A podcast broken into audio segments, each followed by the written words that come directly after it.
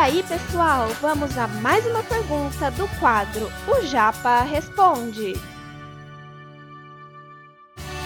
Você está ouvindo Redação Cast, o podcast para quem quer uma redação nota mil.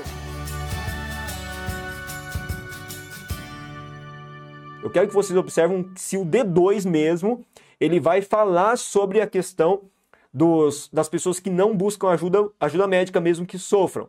E eu quero saber se o D2 também vai ter três períodos como o D1 tem. Vamos ver? Bora lá trans, transitar para o D2. Cara, olha só as cores que eu coloquei.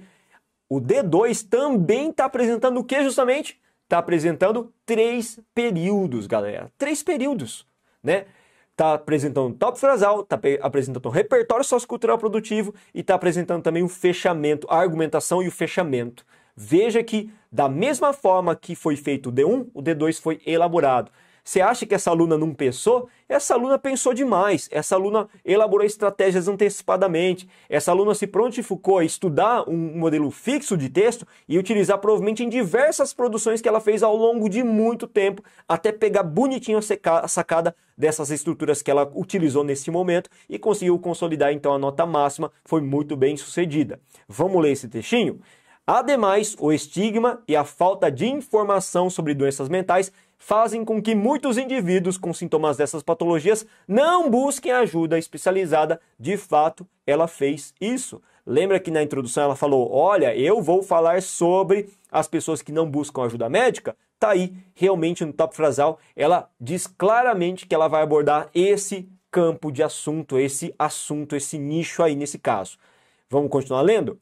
Nesse contexto, pesquisas aventadas pela Organização Mundial de Saúde revelam que menos da metade das pessoas com os primeiros sinais de transtornos, como pânico e depressão, procura ajuda médica por temer julgamentos e invalidações. Veja que ela trouxe um repertório sociocultural produtivo retirado da Organização Mundial da Saúde, que fez levantamentos que revelam que menos da metade das pessoas que sofrem transtornos acabam procurando ajuda médica. Poucas pessoas realmente procuram ajuda médica. Veja que esse repertório vocês não têm aqui em mãos, né? A gente não tem em mãos aqui, mas eu já li antecipadamente esse tema, eu retomei esse tema para preparar essa aula para vocês. E esse repertório que essa aluna utilizou, sabe de onde veio? Cara, esse repertório não é dela. Esse repertório que está sendo utilizado em azul, que ela usou muito sabiamente no D2, é um repertório que pertence justamente aos textos motivadores.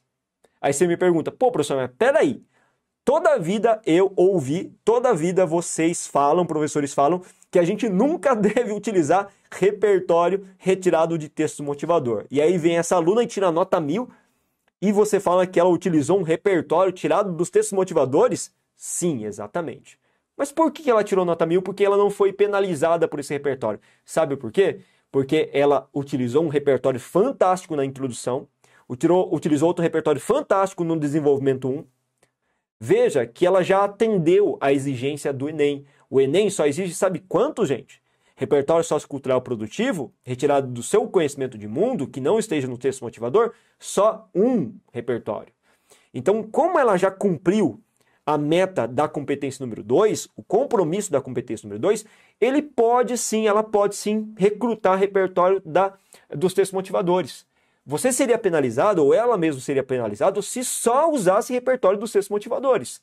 Como ela não fez isso, ela também utilizou o repertório do seu conhecimento de mundo 2 e 1 um do texto motivador, cara, isso não vai para ela penalizar absolutamente nada. Veja que inteligente que ela foi. O que eu não posso fazer de repente, galera, é copiar trechos do repertório do, do, dos seus motivadores. Isso eu não posso fazer, não posso ficar copiando trecho. Mas ela parafraseou. Parafrasear é possível e ela fez com muita propriedade esse tipo de paráfrase. Vou voltar no texto rapidinho para a gente encerrar esse, essa parte, o desenvolvimento, e aí eu já vou responder algumas perguntas, tá? Observaram então que ela fez essa leitura do texto motivador, né? Usou esse repertório nesse contexto. Pesquisas aventadas pela Organização Mundial da Saúde revelam que menos da metade das pessoas com os primeiros sinais de transtorno, como pânico e depressão, procura ajuda médica por temer julgamentos e invalidações. Assim, o preconceito da sociedade brasileira com as doenças mentais faz jus com que a busca de tratamentos por parte do doente seja evitada.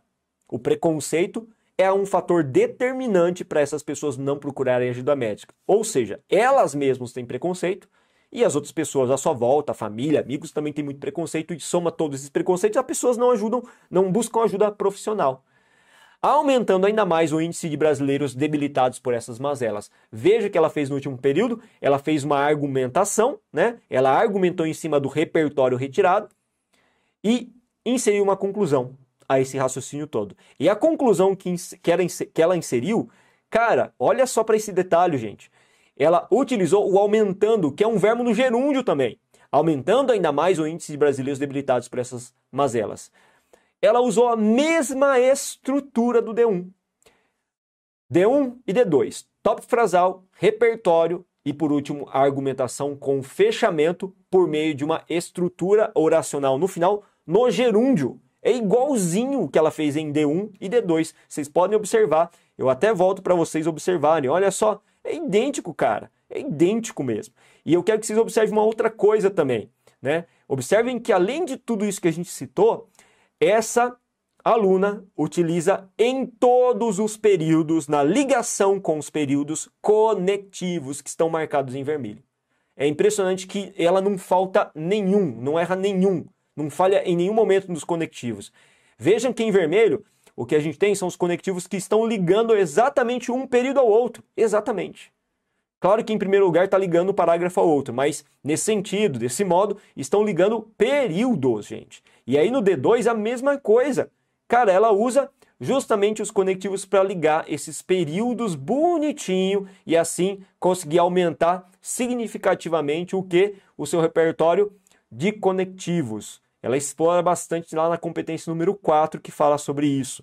E pode ver que os repertórios conectivos eles também praticamente não repetem, né? A gente tem um ou outro parecido nesse sentido, desse modo, mas verifica que são diferentes, né? Nesse contexto, assim, são diferentes. Então ela sabe fazer muito bem o uso desses repertórios de maneira muito consciente. Cara, parece que ela pegou uma receitinha de bolo. A sensação que eu tenho, às vezes, é que ela pegou uma receitinha de bolo prontinha, né? Bonitinha e fez tudo em cima daquela receitinha de bolo. Fica a dica para vocês. Vocês têm que se orientar por uma, mesma, por uma mesma estrutura. Não fica testando, experimentando. Agora que estamos às vésperas das, das provas vestibulares, falta menos de dois meses, faltam 40 dias para vocês fazerem a prova do Enem, não tem como você ficar inventando. É o momento de você pegar 40 dias, pô, tem 40 dias. Né? Eu posso fazer duas redações a cada 10 dias, somando oito redações, por que não? Explora a nossa plataforma, a plataforma Corrija-me, vai lembrar disso, se você ainda não é nosso aluno, vai lá, se cadastra gratuitamente, conhece um pouquinho da plataforma e verifica um plano que cabe no seu bolso, que seja um intensivão mesmo, para que você possa, de fato, fazer muitas redações no intervalo curto de tempo e para ficar treinando. É hora de você pegar o modelo e treinar esse modelo, porque não há espaço mais para você ficar tentando fazer coisas muito diferentes e inovadoras, tá? O objetivo nesse momento é você focar em uma única estrutura que você possa levar com familiaridade a redação modelo Enem. Por que não você usar a formulinha que essa aluna fez? Essa aluna também usou uma formulinha bacana, fenomenal, para conseguir consolidar sua nota máxima. Vale lembrar que no material que eu mandei para vocês também, de novo, tem dois né, modelos, esse e mais um modelo. Vou mandar, aliás, né, lá no Telegram e você pode utilizar um dos dois. Eu, particularmente, acho esse modelo que essa aluna utilizou mais simples, né? Que não tem muito segredo. Parece que uma coisa matematicamente pensada. O outro modelo é um pouco mais complexo, provavelmente porque o outro, a outra aluna tinha um grau de competência e habilidade linguística mais elevado, né? muito mais experiente. Mas os dois obtiveram a mesma nota. Então não importa se um fez uma coisa muito complexa, muito exuberante, e o outro não fez tão exuberante assim. O resultado final dos dois é nota mil, pronto, acabou, tá formidável, ok? Esse conteúdo é um oferecimento da Corrija-me, a plataforma preferida no ensino de redação. Saiba mais em corrijame.com.br.